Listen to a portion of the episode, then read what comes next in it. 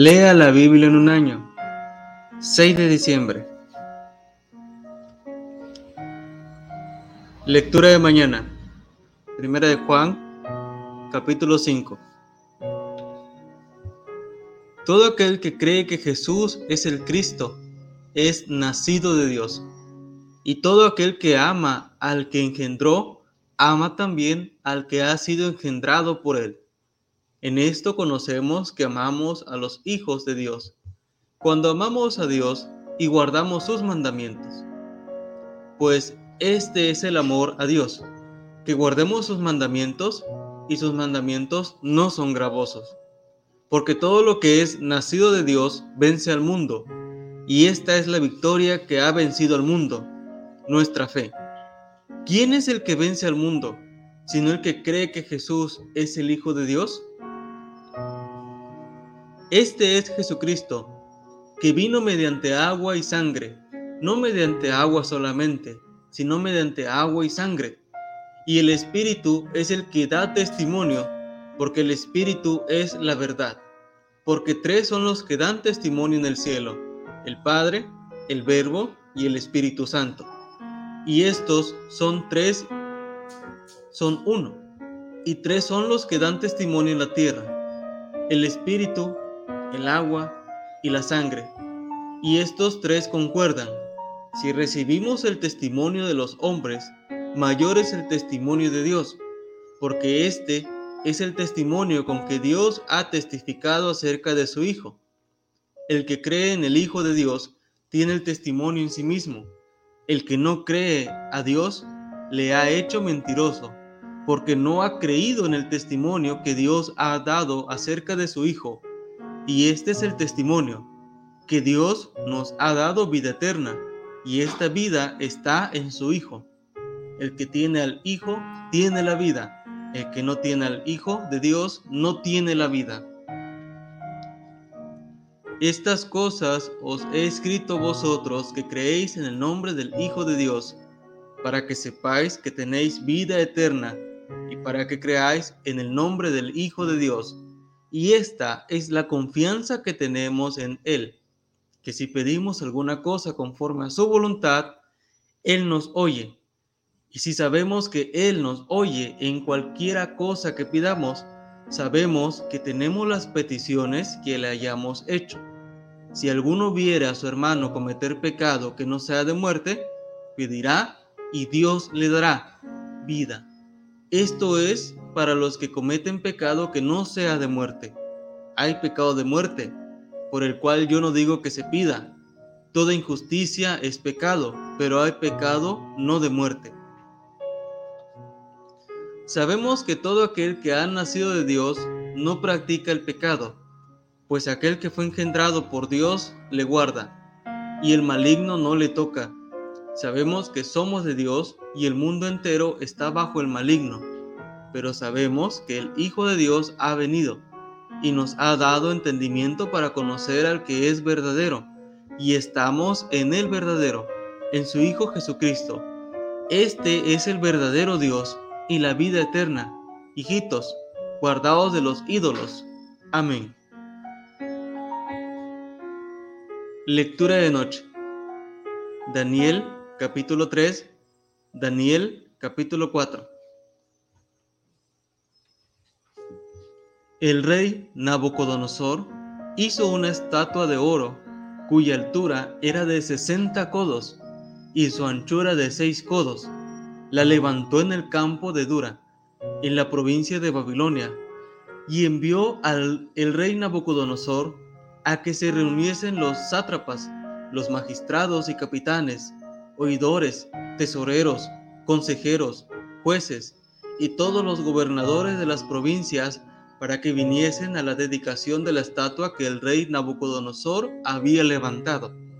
Fueron, pues, reunidos los sátrapas, magistrados, capitanes, oidores, tesoreros, consejeros, jueces y todos los gobernadores de las provincias a la dedicación de la estatua que el rey Nabucodonosor había levantado, y estaban en pie delante de la estatua que había levantado el rey Nabucodonosor. Y el pregonero anunciaba en alta voz, Mándase a vosotros, oh pueblos, naciones y lenguas, que al oír el son de la bocina, de la flauta, del tamboril, del arpa, del salterio, de la zampoña y de todo instrumento de música, os postréis y adoréis la estatua de oro que el rey Nabucodonosor ha levantado. Y cualquiera que no se postre y adore, inmediatamente será echado dentro de un horno de fuego ardiendo.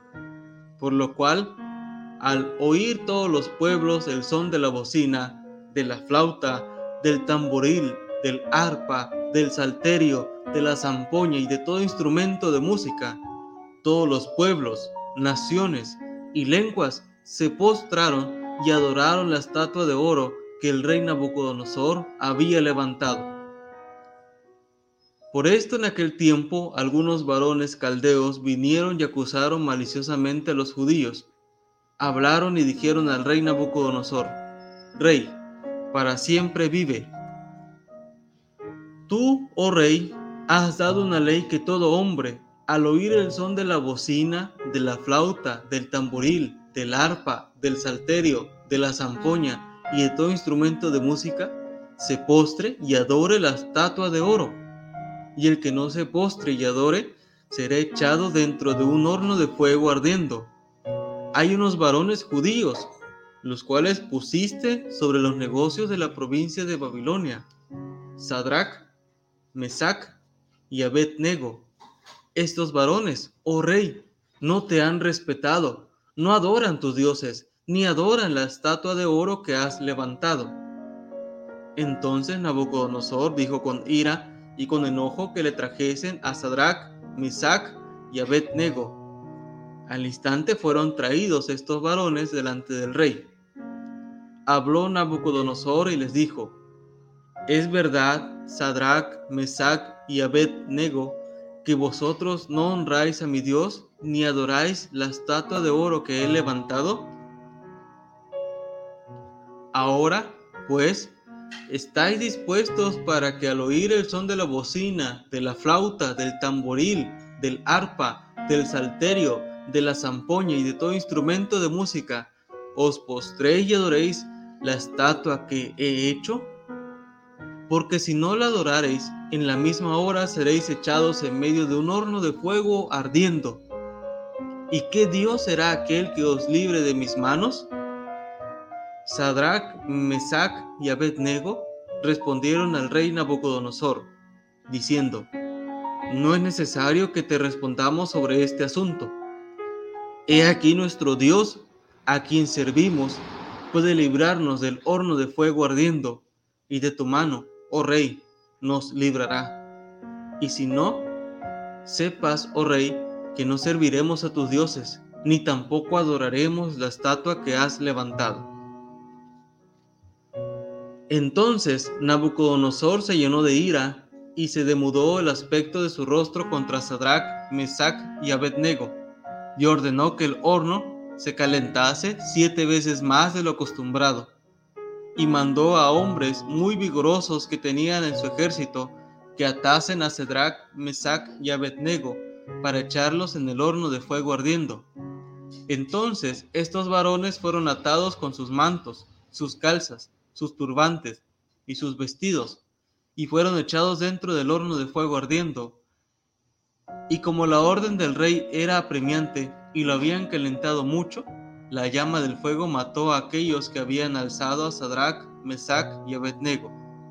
Y estos tres varones, Sadrach, Mesach y Abednego, cayeron atados dentro del horno de fuego ardiendo. Entonces el rey Nabucodonosor se espantó y se levantó apresuradamente y dijo a los de su consejo, ¿no echaron a tres varones atados dentro del fuego? Ellos respondieron al rey, es verdad, oh rey. Y él dijo, He aquí yo veo cuatro varones sueltos que se pasean en medio del fuego sin sufrir ningún daño, y el aspecto del cuarto es semejante a hijo de los dioses. Entonces Nabucodonosor se acercó a la puerta del horno de fuego ardiendo y dijo, Sadrach, Mesach y Abednego, siervos del Dios Altísimo, salid y venid. Entonces Sadrach, Mesach y Abednego salieron de medio del fuego. Y se juntaron los sátrapas, los gobernadores, los capitanes y los consejeros del rey para mirar a estos varones, cómo el fuego no había tenido poder alguno sobre sus cuerpos, ni aun el cabello de sus cabezas se había quemado, sus ropas estaban intactas y ni siquiera olor de fuego tenían. Entonces Nabucodonosor dijo, Bendito sea el Dios de ellos, de Sadrach, Mesach y Abednego, que envió su ángel y libró a sus siervos que confiaron en él y que no cumplieron el edicto del rey, y entregaron sus cuerpos antes que servir y adorar a otro Dios que su Dios. Por lo tanto, decreto que todo pueblo, nación o lengua que dijere blasfemia contra el Dios de Sadrach, Mesach y Abednego sea descuartizado y su casa convertida en muladar, por cuanto no hay Dios que pueda librar como éste entonces el rey engrandeció a Sadrach, Mesach y Abednego en la provincia de Babilonia. Daniel capítulo 4 Nabucodonosor, rey, a todos los pueblos, naciones y lenguas que moran en toda la tierra, paz os sea multiplicada. Conviene que yo declare las señales y milagros que el Dios Altísimo ha hecho conmigo cuán grandes son sus señales y cuán potentes sus maravillas. Su reino, reino sempiterno, y su señorío de generación en generación. Yo, Nabucodonosor, estaba tranquilo en mi casa y floreciente en mi palacio. Vi un sueño que me espantó y tendido en cama, las imaginaciones y visiones de mi cabeza me turbaron. Por esto mandé que vinieran delante de mí todos los sabios de Babilonia, para que me mostrasen la interpretación del sueño. Y vinieron magos, astrólogos, caldeos y adivinos, y les dije el sueño, pero no me pudieron mostrar su interpretación. Hasta que entró delante de mí Daniel, cuyo nombre es Belsasar, con, como el nombre de mi Dios y en quien mora el Espíritu de los dioses santos. Conté delante de él el sueño, diciendo, Belsasar, jefe de los magos, ya que he entendido que hay en ti Espíritu de los dioses santos, y que ningún misterio se te esconde, declárame las visiones de mi sueño que he visto y su interpretación. Estas fueron las visiones de mi cabeza mientras estaba en mi cama. Me parecía ver en medio de la tierra un árbol cuya altura era grande. Crecía este árbol y se hacía fuerte, y su copa llegaba hasta el cielo, y se le alcanzaba a ver desde todos los confines de la tierra. Su follaje era hermoso y su fruto abundante, y había en él alimento para todos. Debajo de él se ponía la sombra las bestias del campo, y en sus ramas hacían morada las aves del cielo, y se mantenía de él toda carne. Vi en las visiones de mi cabeza mientras estaba en mi cama que he aquí un vigilante y santo descendía del cielo y clamaba fuertemente y decía así, derribad el árbol y cortad sus ramas, quitadle el follaje y dispersad su fruto, váyase las bestias que están debajo de él y las aves de sus ramas, mas la cepa de sus raíces dejaréis en la tierra con atadura de hierro y de bronce entre la hierba del campo, sea mojado con el rocío del cielo, y con las bestias sea su parte entre la hierba de la tierra. Su corazón de hombre sea cambiado, y le sea dado corazón de bestia, y pasen sobre él siete tiempos. La sentencia es por decreto de los vigilantes, y por dicho de los santos la resolución para que conozcan los vivientes que el Altísimo gobierna el reino de los hombres, y que a quien Él quiere lo da, y constituye sobre Él al más bajo de los hombres. Yo, el rey Nabucodonosor, he visto este sueño. Tú, pues, Belsasar, dirás la interpretación de él, porque todos los sabios de mi reino no han podido mostrarme su interpretación, mas tú puedes, porque mora en ti el Espíritu de los dioses santos. Entonces Daniel, cuyo nombre era Belsasar, quedó atónito casi una hora y sus pensamientos lo turbaban. El rey habló y dijo, Belsasar, no te turben ni el sueño ni su interpretación. Belsasar respondió y dijo, Señor mío, el sueño sea para tus enemigos y su interpretación para los que mal te quieren. El árbol que viste, que crecía y se hacía fuerte, y cuya copa llegaba hasta el cielo, y que se veía desde todos los confines de la tierra, cuyo follaje era hermoso y su fruto abundante, y en que había alimento para todos, debajo del cual moraban las bestias del campo, y en cuyas ramas anidaban las aves del cielo, tú mismo eres, oh rey, que creciste y te hiciste fuerte, pues creció tu grandeza y ha llegado hasta el cielo, y tu dominio hasta los confines de la tierra. Y en cuanto a lo que vio el rey, un vigilante y santo que descendía del cielo y decía, cortad el árbol y destruidlo, mas la cepa de sus raíces dejaréis en la tierra, con atadura de hierro y de bronce en la hierba del campo, y sea mojado con el rocío del cielo, y con las bestias del campo sea su parte, hasta que pasen sobre él siete tiempos. Esta es la interpretación, oh rey, y la sentencia del Altísimo que ha venido sobre mi Señor el Rey, que te echarán de entre los hombres, y con las bestias del campo será tu morada, y con hierba del campo te apacentarán como a los bueyes, y con el rocío del cielo serás bañado, y siete tiempos pasarán sobre ti, hasta que conozcas que el Altísimo tiene dominio en el reino de los hombres, y que lo da a quien él quiere. Y en cuanto a la orden de dejar en la tierra la cepa de las raíces del mismo árbol, significa que tu reino te quedará firme, luego que reconozcas que el cielo gobierna. Por tanto, oh rey, acepta mi consejo. Tus pecados redime con justicia, y tus iniquidades haciendo misericordias para con los oprimidos, pues tal vez será eso una prolongación de tu tranquilidad. Todo esto vino sobre el rey Nabucodonosor, al cabo de doce meses, paseando en el palacio real de Babilonia. Habló el rey y dijo, ¿no es esta la gran Babilonia que yo edifiqué para casa real con la fuerza de mi poder y para gloria de mi majestad? Aún estaba la palabra en la boca del rey cuando vino una voz del cielo. A ti se te dice, rey Nabucodonosor, el reino ha sido quitado de ti. Y de entre los hombres te arrojarán y con las bestias del campo será tu habitación.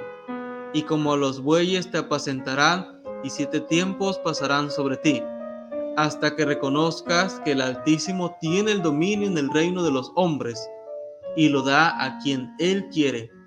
En la misma hora se cumplió la palabra sobre Nabucodonosor y fue echado de entre los hombres y comía hierba como los bueyes, y su cuerpo se mojaba con el rocío del cielo, hasta que su pelo creció como plumas de águila y sus uñas como la de las aves.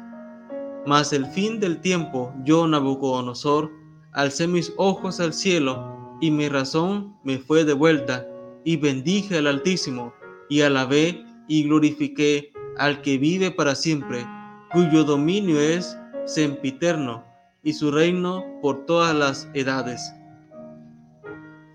Todos los habitantes de la tierra son considerados como nada, y Él hace según su voluntad en el ejército del cielo, y en los habitantes de la tierra, y no hay quien detenga su mano y le diga, ¿qué haces?